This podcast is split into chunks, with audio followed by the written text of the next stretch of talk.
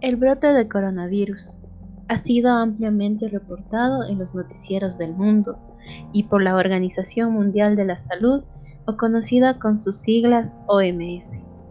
Lo ha declarado oficialmente como una pandemia desde el 11 de marzo del 2020. Esto significa que la enfermedad se está expandiendo en varios países de todo el mundo al mismo tiempo afectando a cientos de miles de personas en todos los continentes, causando un sinnúmero de muertes que a la fecha siguen en ascenso. Mientras las autoridades sanitarias trabajan para frenar su expansión y efectos sobre la población, traemos una guía sobre esta enfermedad y qué debemos hacer para prevenirla. Trataremos sobre qué es y cómo se originó, sus síntomas y su afectación.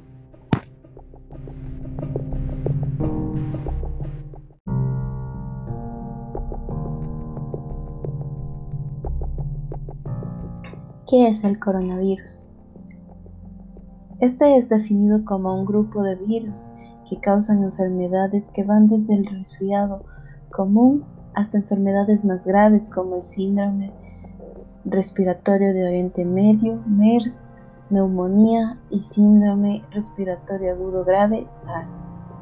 Cabe destacar que la cepa de coronavirus 2019 NCOV ha causado el brote en China y es nueva y no se conocía previamente. Debemos diferenciar entre coronavirus y COVID. ¿Qué es la COVID?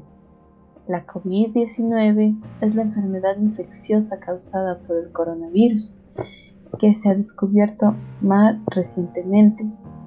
Ambos, tanto el coronavirus como la COVID, eran desconocidos antes de que estallara en el brote en Wuhan, China, en diciembre del 2019.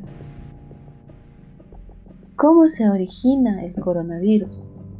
El 31 de diciembre de 2019, la Organización Mundial de la Salud recibió reportes de la presencia de neumonía, pero de un origen desconocido, en la ciudad de Wuhan, en China. Rápidamente, a principios de enero, las autoridades de este país identificaron la causa como una nueva cepa de coronavirus y la enfermedad se ha ido expandiendo hacia otros continentes como Asia, Europa y América. En cuanto a su comienzo, todavía no se ha confirmado el posible origen animal del COVID-19.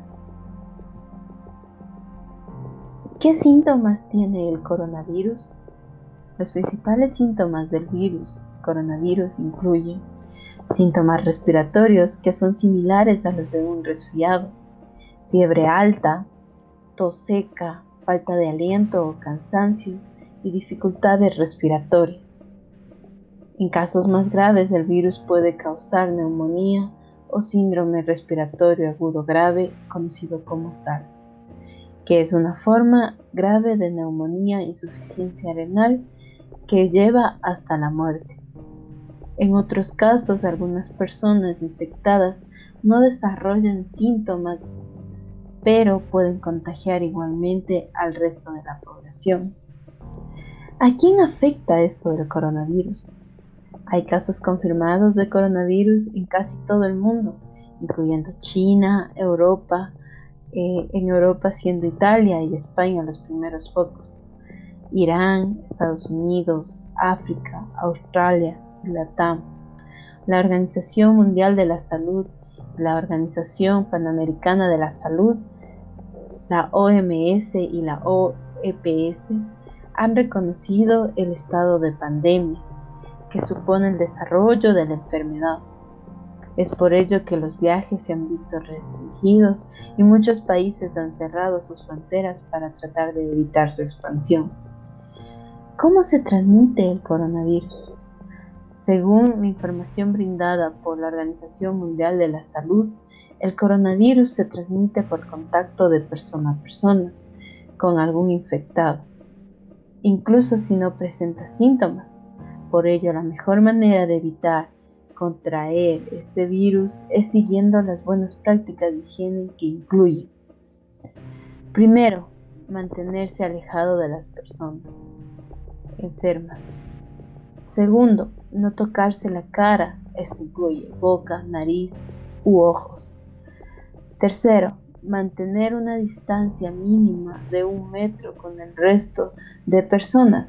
A esto lo llamamos distanciamiento social. Como cuarto punto, se destaca el lavado de manos frecuentemente y a fondo por lo menos 20 segundos, con un desinfectante para manos a base de alcohol o lavado de manos con agua y jabón. Es importante hacerlo incluso si no hay suciedad visible en las manos. Como quinto punto, la práctica de la higiene respiratoria. Esto significa el cubrirse la boca y la nariz con el codo y el pañuelo doblado cuando tosemos o estornudamos. Y desecharlo inmediatamente en el, tejido usado. Además, como sexto punto se recomienda el lavado de manos siempre después de torcer o estornudar.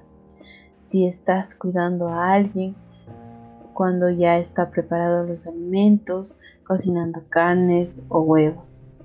También después de comer, después de usar el inodoro, si, sus manos están sucias e incluso si ha estado cerca de una granja de animales salvajes.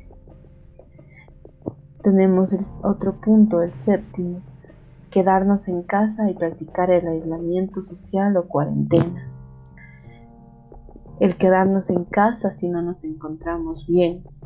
Y además, por último punto, encontramos el seguir las indicaciones actualizadas por las autoridades sanitarias de nuestro país. ¿Cuándo debemos obtener ayuda? Se cree que si se ha estado expuesto al contacto con un afectado, debemos quedarnos en casa y practicar el aislamiento social o conocido como cuarentena. Si desarrolla cualquiera de los síntomas relacionados con el coronavirus o es importante que busque atención médica tan pronto como sea posible. Consulte los números de teléfono habilitados por nuestro país para recibir atención médica y controlar la evolución de síntomas. Es importante que se contacte con el médico antes de ir a su consulta y le informe sobre si ha tenido un viaje reciente o ha estado en contacto con una persona infectada.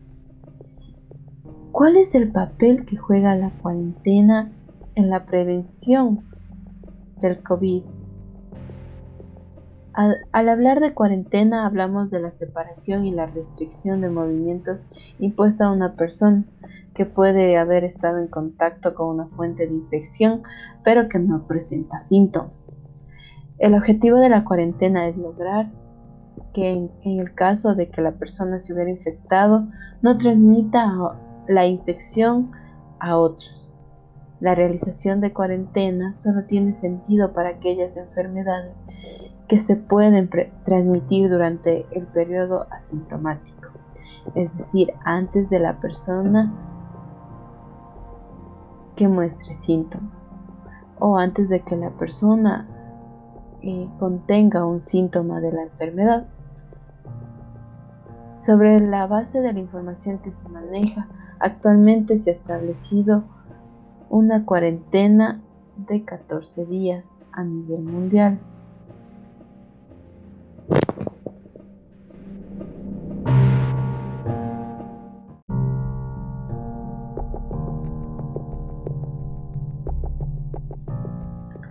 Podemos concluir que el coronavirus es una de las enfermedades que el ser humano está combatiendo, que tanto personal de salud como eh, políticos y todas las autoridades sanitarias de nuestro país están intentando combatir.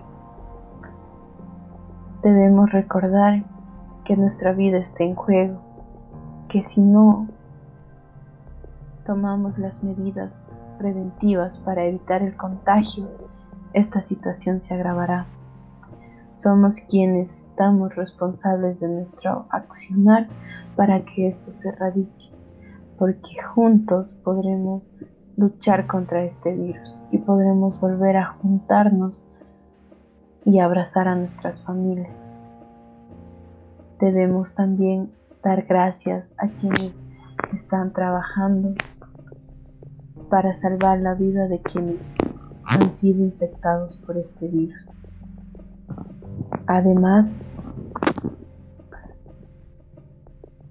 recordar que el personal médico no es inmune y que ellos también tienen familia y tienen temor a este virus y a contagiarlos a sus seres queridos. Debemos reflexionar sobre el accionar que estamos teniendo hasta esta evidente contingencia. Gracias.